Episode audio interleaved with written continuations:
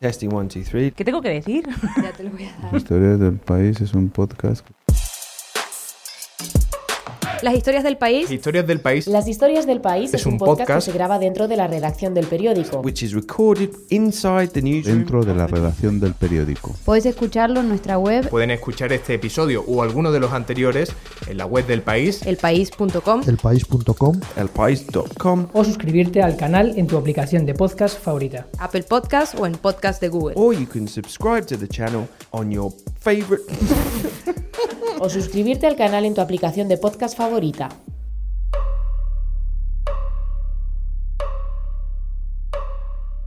Hola.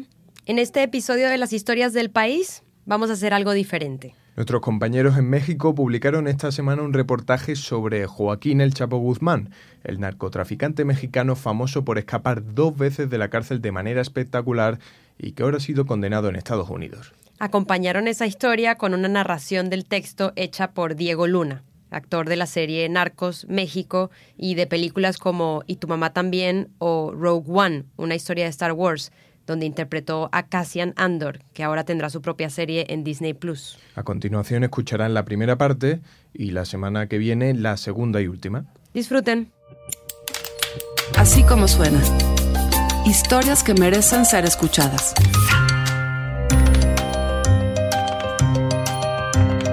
Jefes de Jefes, por Diego Enrique Osorno. Narrado por Diego Luna. 1.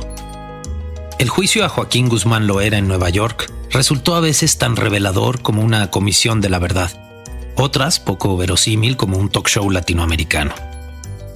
Una de las interrogantes que sembró este proceso judicial es la de que el famoso criminal apodado El Chapo no es en realidad quien ha movido los hilos del narcotráfico todos estos años, que el poder detrás del trono ha sido siempre su socio y compadre Ismael Zambada García, un capo de bajo perfil conocido como El Mayo, quien lleva medio siglo dedicado al tráfico de drogas ilegales sin haber pisado nunca una cárcel.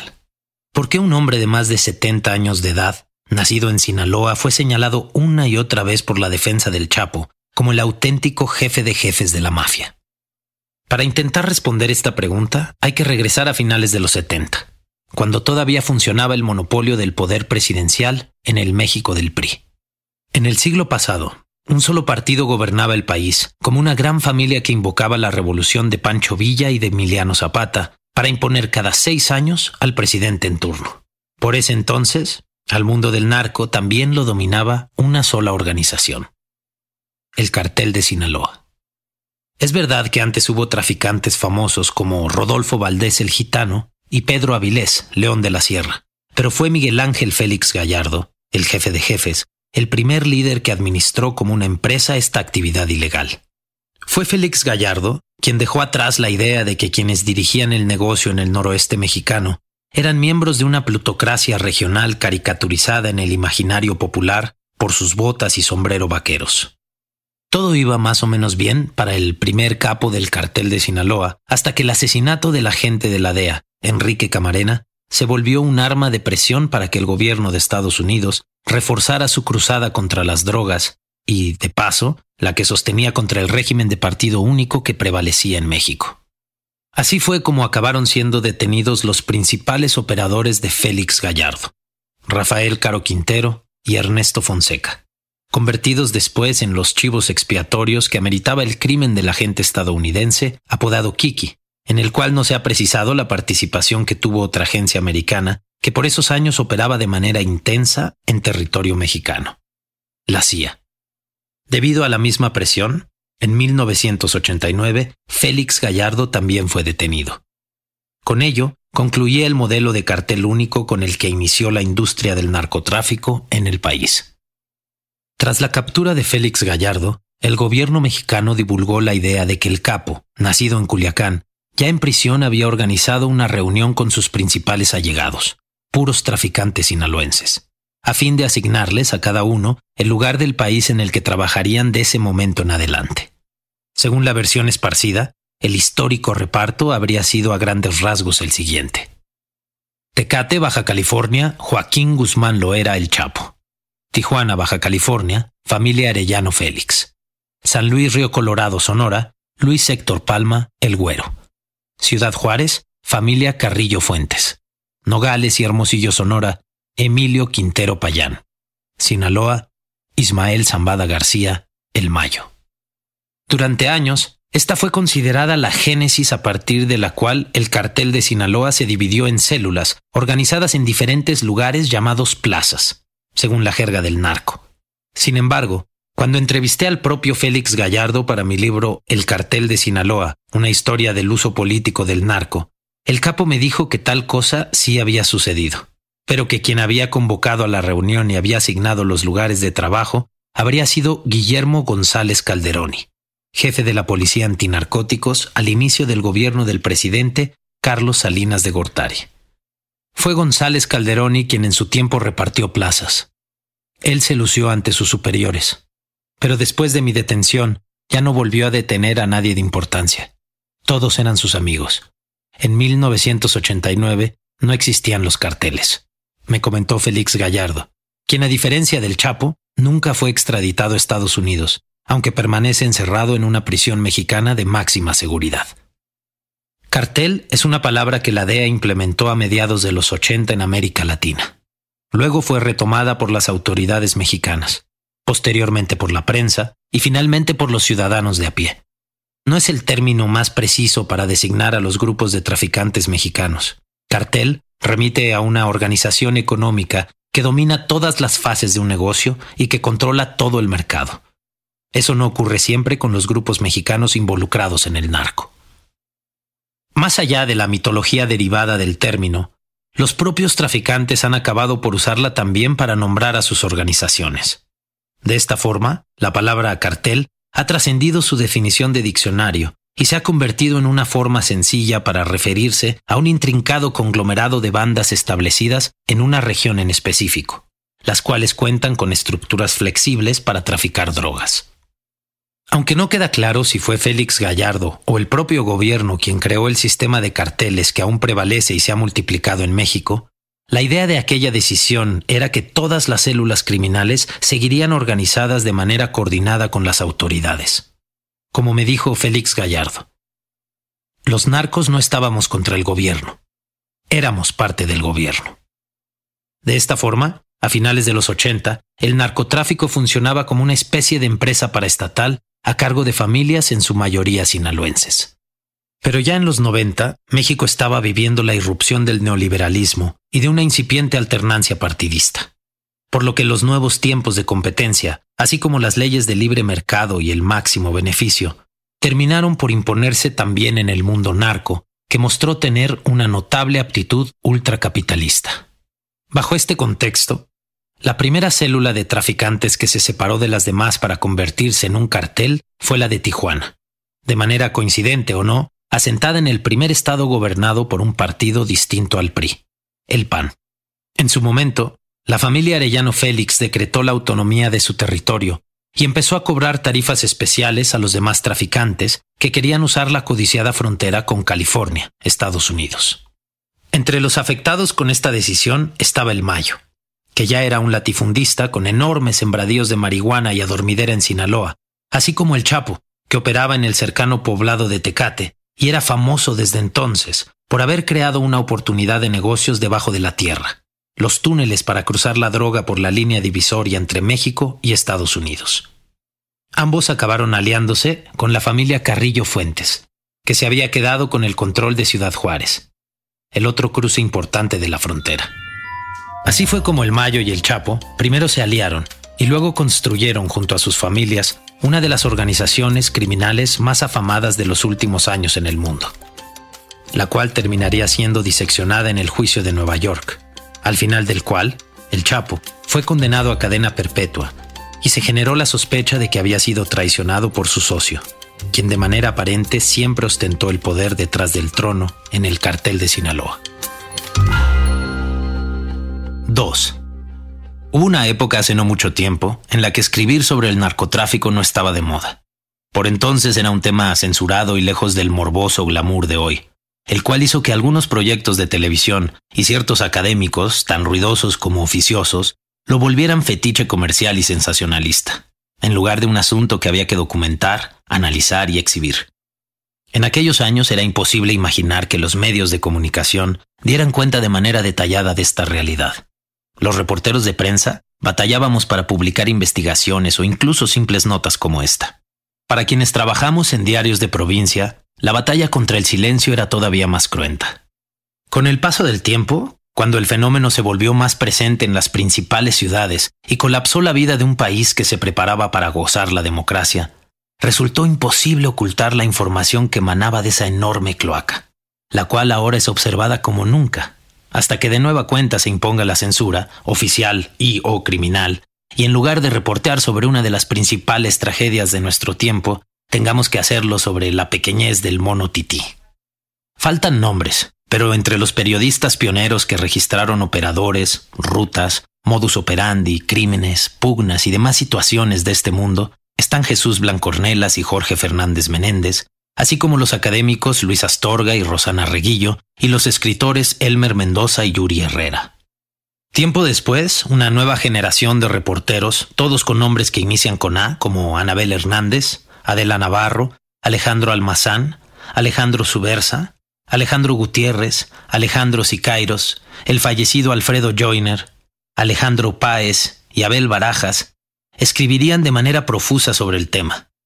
De manera destacada lo hizo también mi amigo Javier Valdés, asesinado a causa de ello en 2017 en Sinaloa. La primera nota que me tocó hacer a mí sobre el tema data del año 2000. Recuerdo que un editor de la Ciudad de México cuestionaba que estuviera inventando en mis textos la existencia en el noroeste del país de un grupo llamado Los Zetas. La PGR no lo tiene en su lista oficial. Además, ese es un nombre ridículo, decretó, para luego eliminar de mi artículo la mención a la banda, sin imaginar que años después, esta última letra del abecedario se convertiría en una realidad de pesadilla.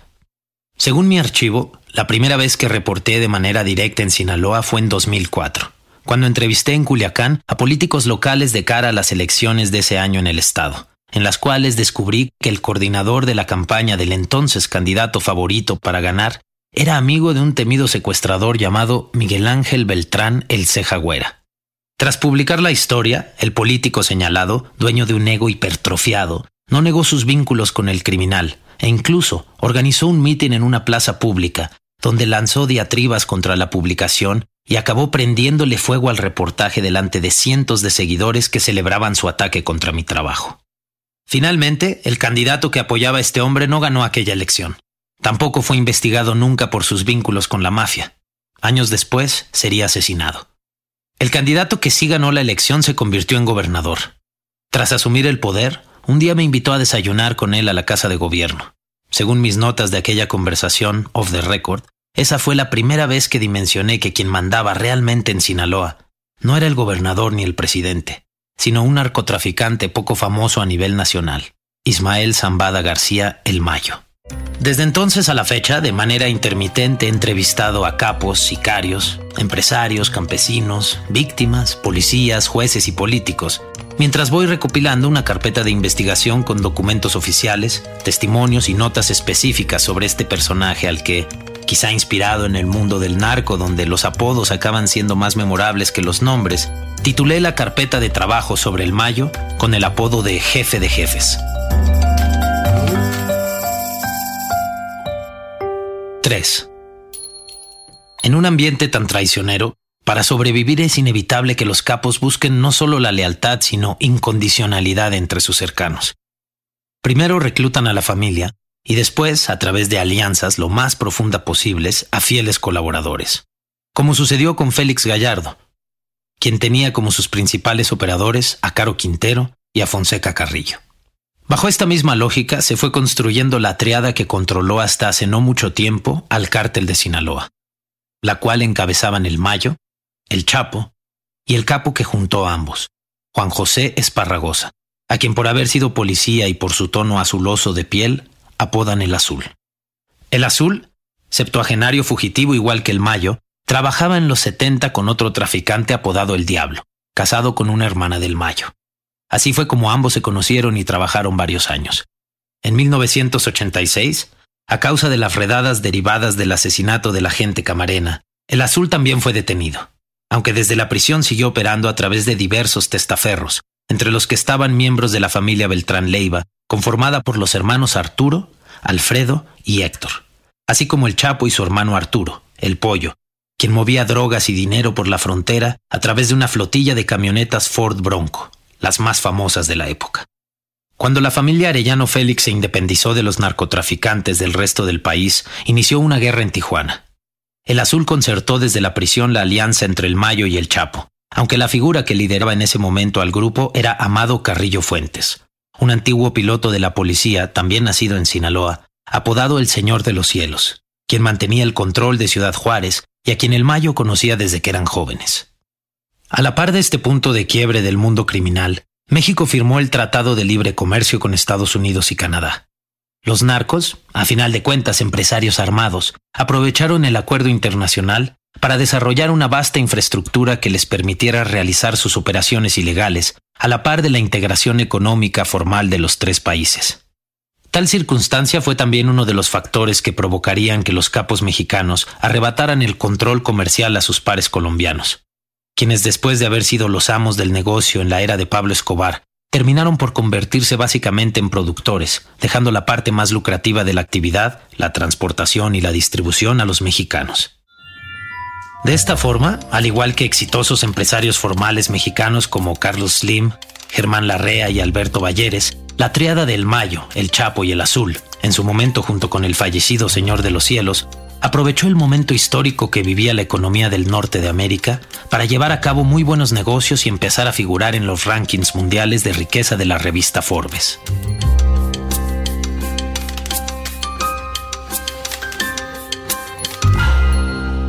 ¡4!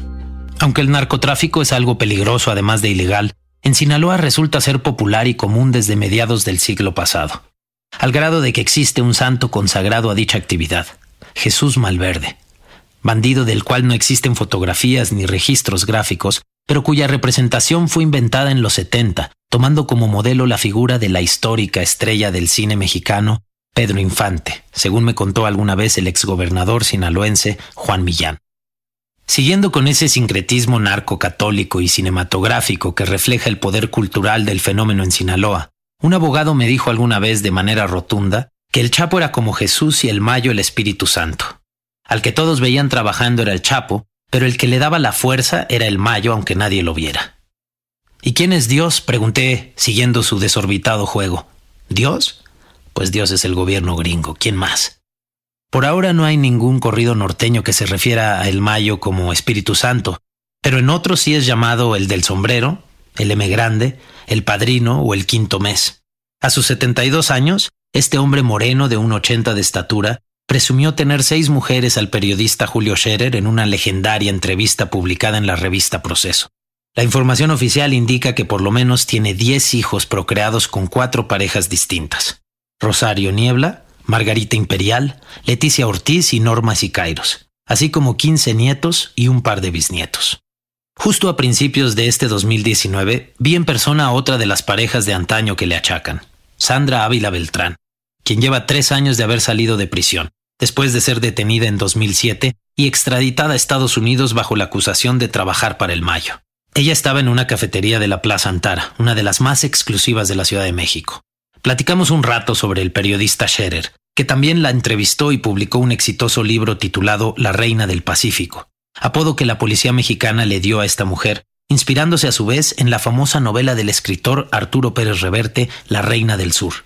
Este uno de esos peculiares casos en los que la ficción termina por inventar la realidad.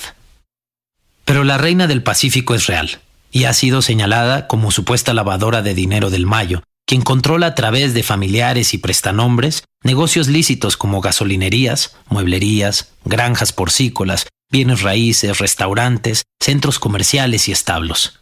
Santa Mónica, la marca de leche más consumida en Sinaloa es producida por la empresa Nueva Industria de Ganaderos de Culiacán, la cual, según el Departamento de Tesoro de Estados Unidos, es propiedad del Mayo. A diferencia de la mayoría de las parejas conocidas del Mayo, la reina del Pacífico no nació en Sinaloa, sino en Mexicali.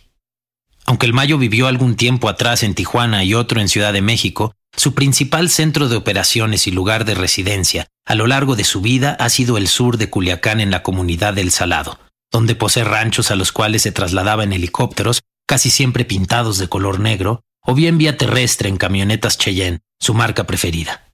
La bahía de San Carlos en Guaymas, Sonora, o las montañas de la sierra del vecino estado de Durango también son refugio ocasional cuando arrecian los operativos en su contra.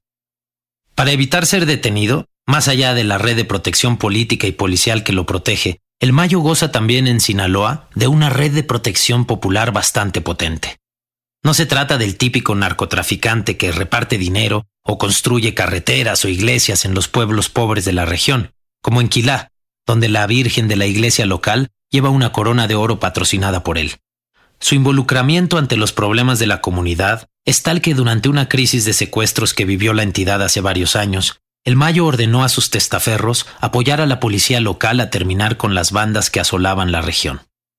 Por este tipo de acciones, no solo las clases populares, sino también las medias y altas de Sinaloa, ven al capo como una especie de patriarca que vela por la tranquilidad de sus pueblos y ciudades. Pero lo que cuentan algunos de sus allegados es que fuera de su sociedad con el Chapo y el Azul, así como de los lazos con su familia, el Mayo es un hombre de pocos amigos. Quizá el más importante que tuvo fue Baltasar Díaz Vega el Balta, quien además de ser su primer socio del negocio, se convirtió en su compadre al casarse una hija del Mayo con el primogénito del Balta. Sin embargo, tanto su compadre como su yerno acabaron asesinados en los 90 como parte de las vendetas de la mafia las cuales han provocado que, a lo largo de la trayectoria criminal del Mayo, éste haya visto padecer entierros, encierros o destierros de múltiples socios, sobrinos, amigos, hermanos e hijos. En cambio, el Mayo, libre hasta el día de hoy, es poseedor de un poder especial, ya que si del Chapo ha sorprendido su poder para fugarse dos veces de prisiones de máxima seguridad, ¿qué debería pensarse sobre el poder acumulado por el Mayo para no haber pisado nunca la cárcel y seguir activo y con vida siendo ya un bisabuelo. Pregunté lo anterior al abogado que conoce bien los entretelones de ese mundo. Sí, es muy espectacular, contestó, que el Chapo se haya fugado de dos cárceles de máxima seguridad. Pero ¿quién le ayudó a que pudiera hacerlo? Fue el Mayo. La hazaña de verdad no está en quien se escapa de una prisión, sino en quien es capaz de sacarte de la prisión. A diferencia del Chapo, que desde principios de los 90 ya estaba fichado, el Mayo empezó a ser buscado por las autoridades mucho tiempo después. Según registros oficiales, ocurrió hasta 1998, durante el llamado maxiproceso iniciado en el estado de Quintana Roo, que culminó con la detención del primer gobernador mexicano acusado de narcotráfico, Mario Villanueva quien de acuerdo a la investigación oficial hecha en el gobierno del presidente Ernesto Cedillo, junto a otros políticos y policías, habían convertido Cancún y la Riviera Maya en un paraíso por igual para los narcos que para los turistas. Decenas de cargamentos de cocaína provenientes de Colombia desembarcaban ahí cada mes, a tal grado que hasta Pablo Escobar tenía una casa de descanso en la zona. Otro de los beneficiarios de esta zona comercial especial era precisamente el Mayo. Pero la acusación pasó desapercibida en buena medida. Sería hasta el inicio de este nuevo siglo, cuando el capo finalmente cobraría algo de notoriedad.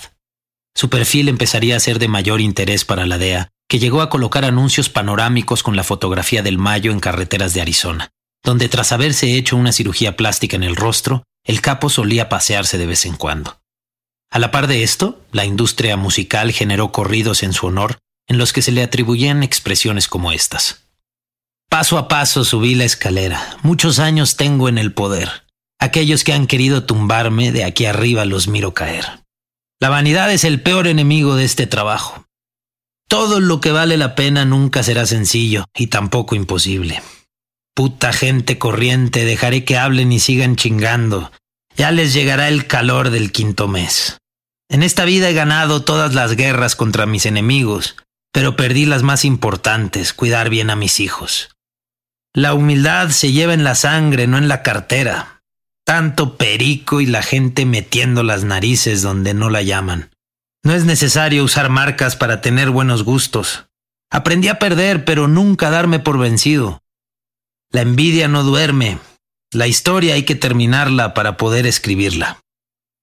Sería hasta el 2010 cuando ocurriría su momento de mayor visibilidad, al aparecer de manera sorprendente en la portada de la revista Proceso, fotografiado junto al periodista Julio Scherer en una entrevista donde diría frases como estas. El monte es mi casa, mi familia, mi protección, mi tierra, el agua que bebo. La tierra siempre es buena, el cielo no. El narco está en la sociedad arraigado como la corrupción. Tengo pánico de que me encierren. El problema del narco envuelve a millones. ¿Cómo dominarlos? En cuanto a los capos encerrados, muertos o extraditados, sus reemplazos ya andan por ahí.